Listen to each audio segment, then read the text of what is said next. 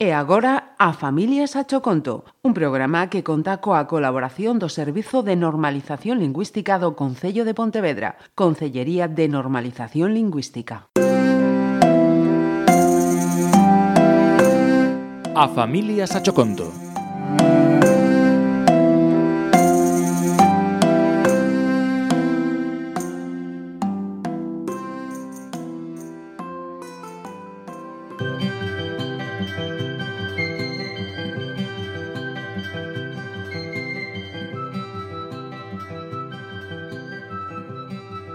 Eras unha vez un pirata, ao que a mala sorte, sen saber por qué, viñera ao ver. O pirata tiña un ollo de pau, unha pata chea de ollos e ata unha longa melena, que se lle mudou da cabeza aos pés. Parecía que se lle volvesen do revés. Aquel corsario destartalado xa non tiña coitelos, nin garfios, nin parche no ollo, nin cara de malo. Pero tiña unhas uñas tan longas que lle servían de áncora cando freaba o seu barco, para poder facer pé. E que ata as áncoras se afastaron del. Descansaba o pirata sempre en illas desertas, posto que todo desaparecía nada máis pousarse nelas.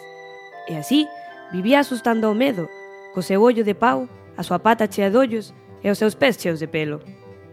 A terra esqueceume, lamentaba o escacharrado pirata a pesar de roubar 100 barcos navegando mil horas e ser un pirata tan malo. Non lle quedaban forzas xa aquel pirata para seguir tentando ser un pirata malo. E decidiu, tras moito pensar, abandonar os seus galóns, catro farrapos mal remendados sobre a lapela dunha chaqueta bella e tesa, en alta mar. E a partir de entón, a mala sorte xa non veu visitarlle nunca máis.